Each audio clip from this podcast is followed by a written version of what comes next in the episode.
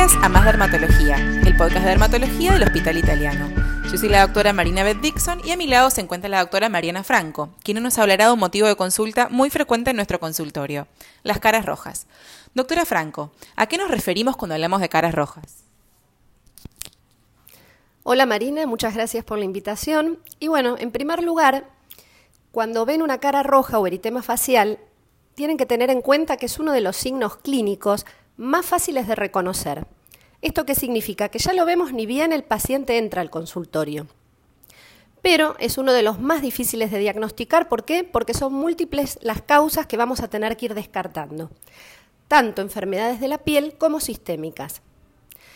¿Y qué vemos cuando vemos un paciente con cara roja? Vemos eritema a predominio facial.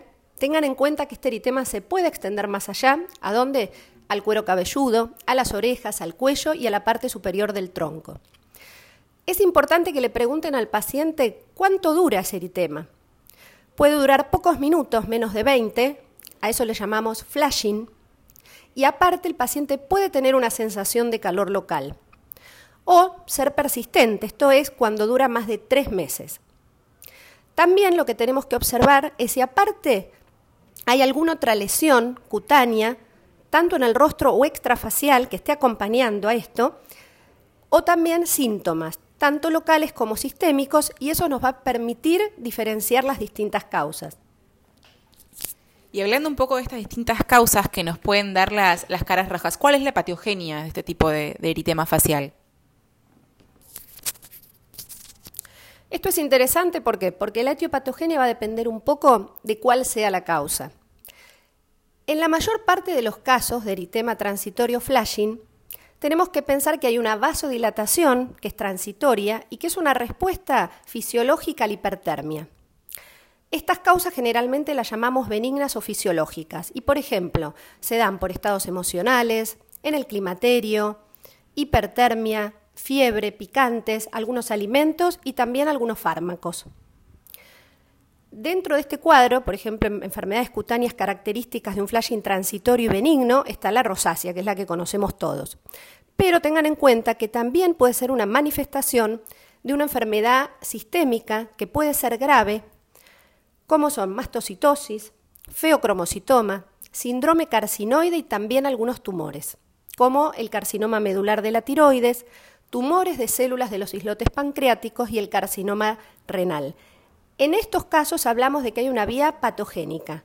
¿Qué significa? Que se va a producir ese flashing por la liberación de sustancias endógenas vasoactivas, como pueden ser algunos neuropéptidos y citoquinas inflamatorias.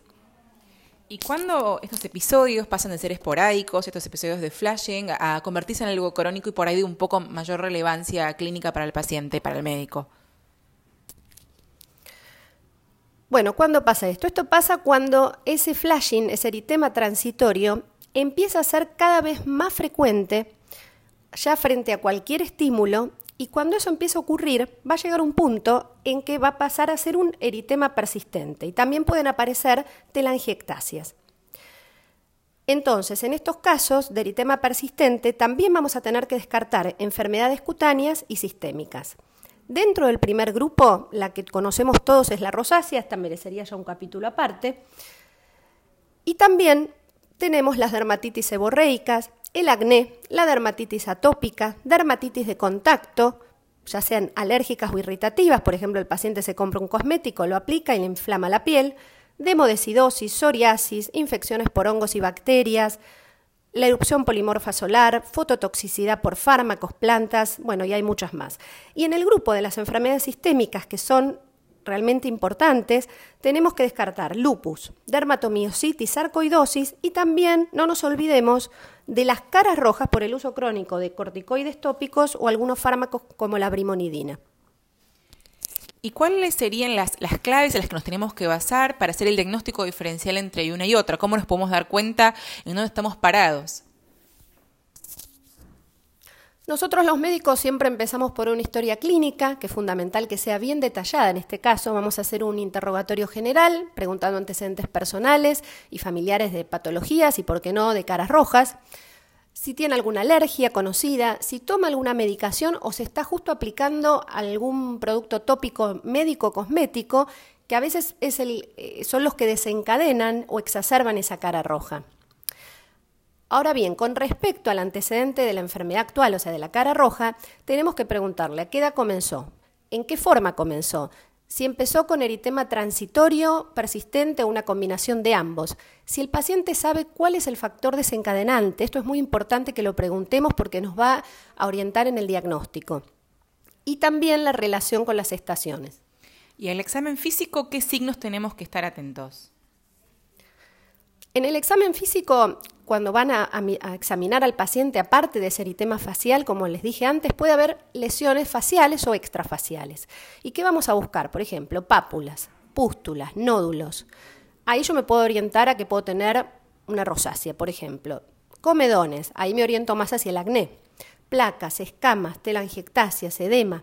Y también busco si hay lesiones más allá del rostro para ir descartando, por ejemplo, mastocitosis. Y eso nos va a ir orientando. Tengan en cuenta que aparte este paciente puede tener síntomas locales, puede quejarse de que le pica la piel, de que le arde, de que le pincha, de que le quema, de que le duele. Y no nos olvidemos de evaluar si hay síntomas sistémicos.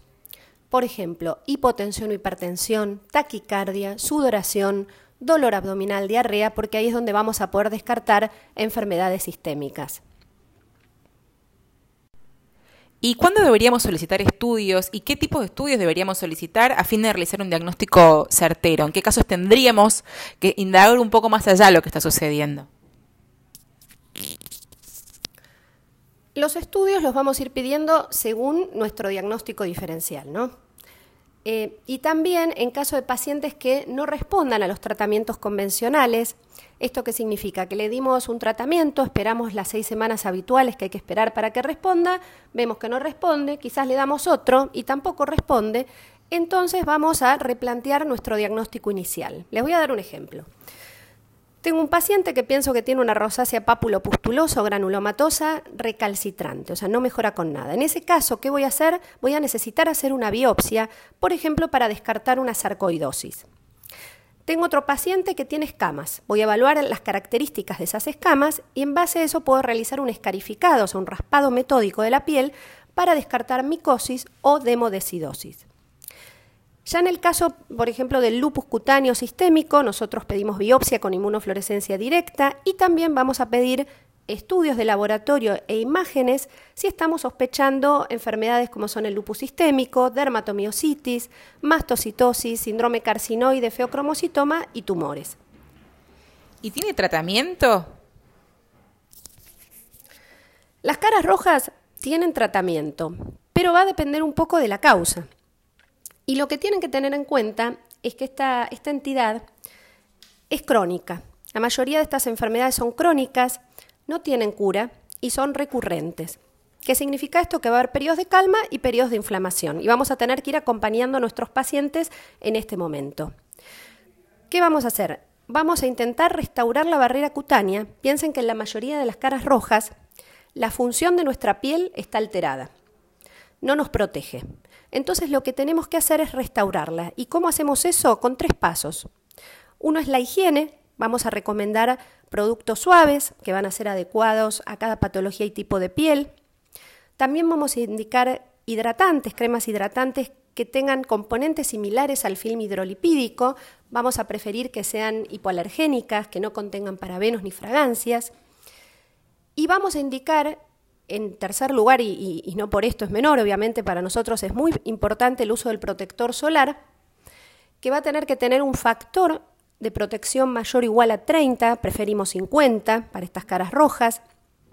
Lo vamos a indicar 30 minutos antes de que el paciente se exponga y le vamos a recomendar que lo renueve cada dos o tres horas. Otro punto importante con respecto al protector es que tenga filtros minerales o inorgánicos. ¿Esto qué significa? Que tenga dióxido de titanio u óxido de zinc. Yo siempre le digo a los pacientes que lean las etiquetas y busquen si tienen eh, este ingrediente, porque son los protectores ideales para caras rojas. Y también le vamos a decir que suspenda aquellos productos de uso cosmético que sean inadecuados. Y, por ejemplo, la rosácea, ¿cuál sería una estrategia terapéutica interesante para el abordaje de esta patología? Bueno, como te dije antes, Marina, la rosácea es una enfermedad que merece un capítulo aparte. ¿Por qué? Porque es muy compleja, eh, la fisiopatogenia es compleja, se da generalmente por alteración de la barrera cutánea, por alteración de la inmunidad innata, del microbioma cutáneo y del sistema neurovascular. Entonces también el tratamiento va a ser complejo y nosotros vamos a ir combinando los distintos fármacos desde tópicos, bioral, también tenemos láseres que van a ir actuando en cada punto de la fisiopatogenia. Tengan en cuenta que el paciente con rosácea, o sea, es diferente, cada paciente es distinto y tiene un fenotipo distinto. Entonces vamos a tener que individualizar el tratamiento y ajustarlo a cada caso en particular. Les voy a dar un ejemplo. Viene un paciente con rosácea y si en ese paciente predomina la alteración del microbioma cutáneo, por ejemplo, porque hay un aumento del ácaro de Modex, mi principal objetivo en este caso va a ser disminuir la densidad de este ácaro con los tratamientos que estén indicados, como puede ser ivermectina, para después poder darle otros tratamientos e ir avanzando. ¿Por qué? Porque si yo a ese paciente que le veo la cara roja y tiene rosácea, le indico como primera opción una luz pulsada, un láser, y tiene Demodex, ¿qué va a pasar? Va a empeorar. Entonces, por eso es tan importante evaluar cuál es la alteración principal. Y para ir terminando, me gustaría saber qué consejos le darías a nuestros colegas cuando se encuentran en sus consultorios, en sus prácticas diarias, con un paciente con una cara roja. Les diría lo siguiente. Cuando vean una cara roja, piensen que es una manifestación de inflamación que esta inflamación puede estar exclusivamente en la piel, pero que en algunos casos nos está alertando de alguna causa de inflamación sistémica y que puede ser grave. Por eso para nosotros los médicos esto es un reto diagnóstico. Y tenemos que tener presente que no toda cara roja es rosácea o es una dermatitis alérgica o de contacto. Entonces, si ven un paciente con cara roja, como primer medida nunca le den un corticoide, hay que estar seguros de cuál es la causa, como hablamos antes, por ejemplo, el de Modex, porque nos puede estar eh, este corticoide, nos puede empeorar el cuadro o enmascararlo. Por eso siempre trabajen en conjunto con el especialista y deriven cuando sea oportuno. Muchas gracias por la invitación.